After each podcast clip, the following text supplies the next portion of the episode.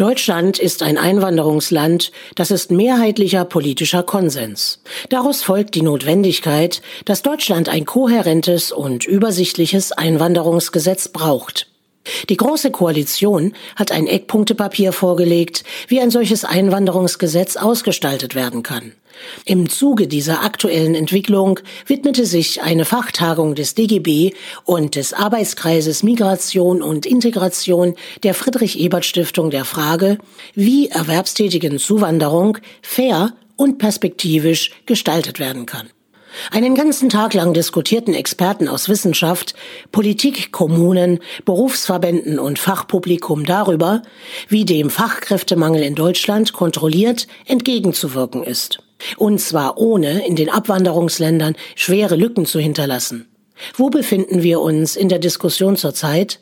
Der wissenschaftliche Impuls kam von Dr. Uwe Hunger von der Universität Münster. Wir diskutieren, glaube ich, nämlich nicht nur die Fachkräftemigration hier, sondern es findet statt in einer sehr aufgeheizten Debatte in den letzten zwei Jahren. Also ein Gefühl eines Kontrollverlustes, der aufgekommen ist. Und so ein bisschen ein Impuls ist jetzt von der Politik, dass Politik, Staat tatsächlich Migration steuern und kontrollieren kann. Es gibt einmal einen Weg der Zuwanderung von außen. Dann gibt es einmal die Frage, wer darf bleiben, unter welchen Voraussetzungen. Dann gibt es einen Extrateil der vorübergehenden Beschäftigung, die wieder anders gelagert ist und eben noch den Bereich der selbstständigen Zuwanderung. Und wenn man erstmal diese vier große Teile hätte, hätte man schon ein bisschen mehr Ordnung und könnte dann innerhalb der Teile auch noch mehr Ordnung schaffen. Die Rechtspraxis stellt sich für Nichtjuristen bisher kompliziert dar. Zum einen werden Abschlüsse nicht als gleichwertig anerkannt oder aber die Zeit zur Arbeitsplatzsuche ist einfach zu kurz. Auch ist die Bleibeperspektive oft nicht dazu geeignet, um die Familie nach Deutschland nachzuholen oder hier eine Familie zu gründen. Die Juristin Katja Ponert, Partnerin von VPMK Rechtsanwälte Legal Services, vertritt überwiegend den Mittelstand, Arbeitnehmer und Selbstständige. Sie hat klare Vorstellungen davon, wie erwerbstätigen Zuwanderung rechtlich zu regeln wäre. Das sind eher Probleme, die sich gar nicht unbedingt nur im Gesetzeswortlaut des ausländerrechtlichen ähm, Gesetzes bewegen, sondern tendenziell auch dann eher in den Verfahren und an den Anerkennungen. Also das heißt, hier, das ist ja auch in diesem Eckpunktepapier vorgeschlagen worden, sollte man Vereinfachungen und ähm, auch Harmonisierungen einführen aus meiner Sicht. Ähnlich wie Katja Ponert argumentiert auch Lars Castellucci. Es könne nicht sein, dass hochqualifizierte Arbeitskräfte jahrelang in Verfahren festhingen. Vereinfachung, Harmonisierung und Beschleunigung seien die Kernideen des Eckpunktepapiers, wie Lars Castellucci, Sprecher für Migration der SPD-Bundestagsfraktion, ausführte. Sowohl diese Idee, in Anführungszeichen, nicht die Falschen abschieben, Leute, die sich hier anstrengen, die über ihren Lebensunterhalt den sie sich selbst äh, finanzieren können und so weiter, dass man denen über das Aufenthaltsrecht äh, eine bessere Perspektive schaffen kann oder überhaupt die Möglichkeit schaffen kann, hier zu bleiben und damit tatsächlich rauszugehen aus dem Asylrecht und in die Erwerbsmigration reinzugehen. Das ist ein äh, total wichtiger Punkt und auch die analog zu den Hochschulabsolventen, die sechs Monate Einwanderung zur Arbeitssuche äh, sind in den Eckpunkten so vorgesehen. Auch schon der Hinweis, was in diesem Gesetz dann eigentlich neu ist, nämlich, dass man das nämlich nicht an diese hohen Qualifikationen und an die Frage von wie viel soll jemand verdienen laut Vertrag, den er schon unterschrieben hat, mehr bindet, sondern dass man sich öffnet, insbesondere für Menschen, die äh, eine qualifizierte Berufsausbildung haben. Es gibt auch schon Leuchtturmmodelle für erwerbstätigen Zuwanderung. Zum Beispiel das Programm Triple Win, das von der Zentrale Auslands- und Fachvermittlung der Bundesagentur für Arbeit und der GIZ entwickelt wurde. Hier werden gezielt Pflegekräfte aus den Philippinen, Serbien, Bosnien und Herzegowina nach Deutschland vermittelt. Jane Buo ist als examinierte Krankenschwester für Neurologie vor vier Jahren von den Philippinen nach Deutschland gekommen und hat diesen Schritt nie bereut.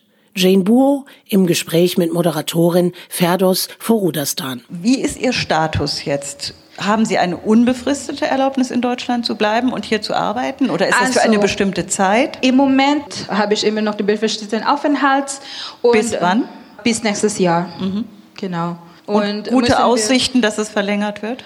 Genau, ähm, die brauchen aber dann äh, nochmal unseren Arbeitsvertrag und äh, Gott sei Dank erst nach viereinhalb Jahren habe ich dann die unbefristeten Vertrag von unserem Arbeitsgeber bekommen und, und schauen wir dann, ob wir dann endlich die, auch die unbefristeten Aufenthaltserlaubnis bekommen. Das Beispiel von Jane Buo zeigt, dass erwerbstätigen Zuwanderung gesteuert werden kann.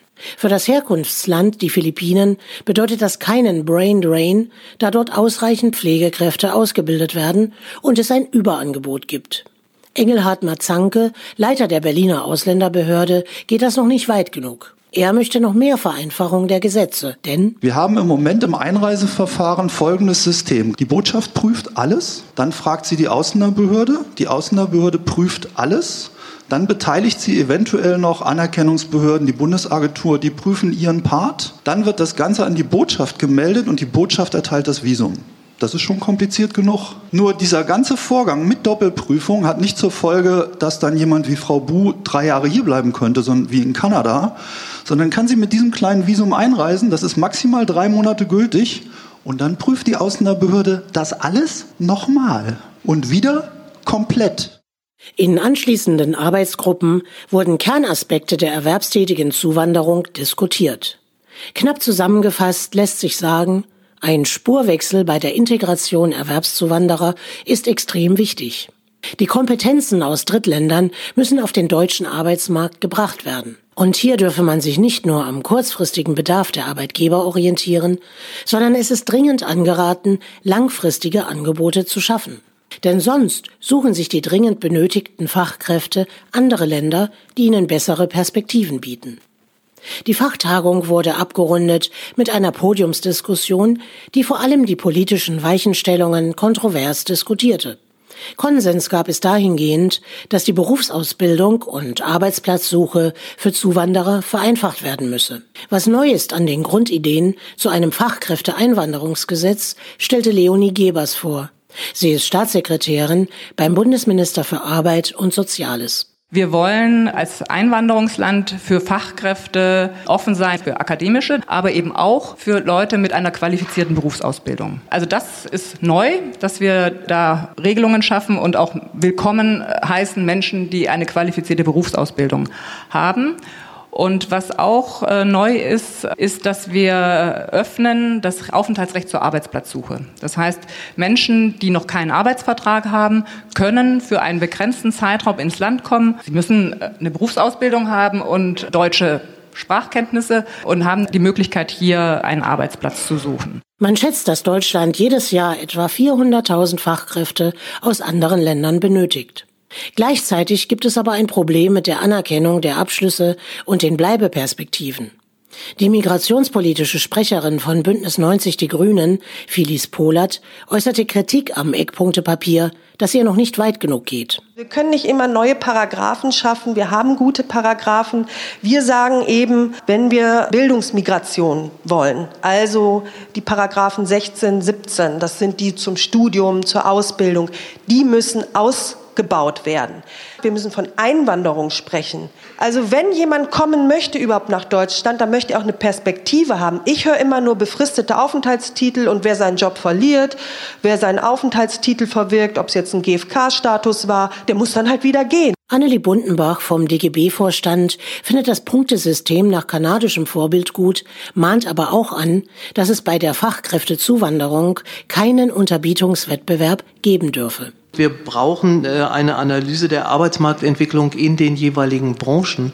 Äh, und die müssen wir auch äh, wissenschaftlich fundieren, aber die müssen wir auch mit den Sozialpartnern rückkoppeln. Weil wenn wir da eine Analyse haben und so die Engpassanalyse weiterentwickeln, dann können wir sagen, in die Bereiche ist Zuwanderung zu organisieren einfach sinnvoll, können das auch gesellschaftlich entsprechend organisieren und können dann sagen, da brauchen wir nun definitiv keine Vorrangprüfung. Das heißt, wir plädieren da dafür, dass nicht das also sozusagen eine Öffnung insgesamt wird, sondern dass wir uns die einzelnen Branchen anschauen und die Bedarfe, die da auch okay. wirklich bestehen. Die Fachtagung zeigte, das Thema ist noch lange nicht ausdiskutiert. Und ein Eckpunktepapier ist eben erst der Beginn eines Prozesses, an dessen Ende hoffentlich bald ein Gesetz steht. Denn der Fachkräftemangel ist evident und erwerbstätigen Zuwanderung unabdingbar. Auch muss es dazu einen gesellschaftlichen Konsens geben, denn nur ein bisschen Einwanderung nach Bedarf funktioniert nicht.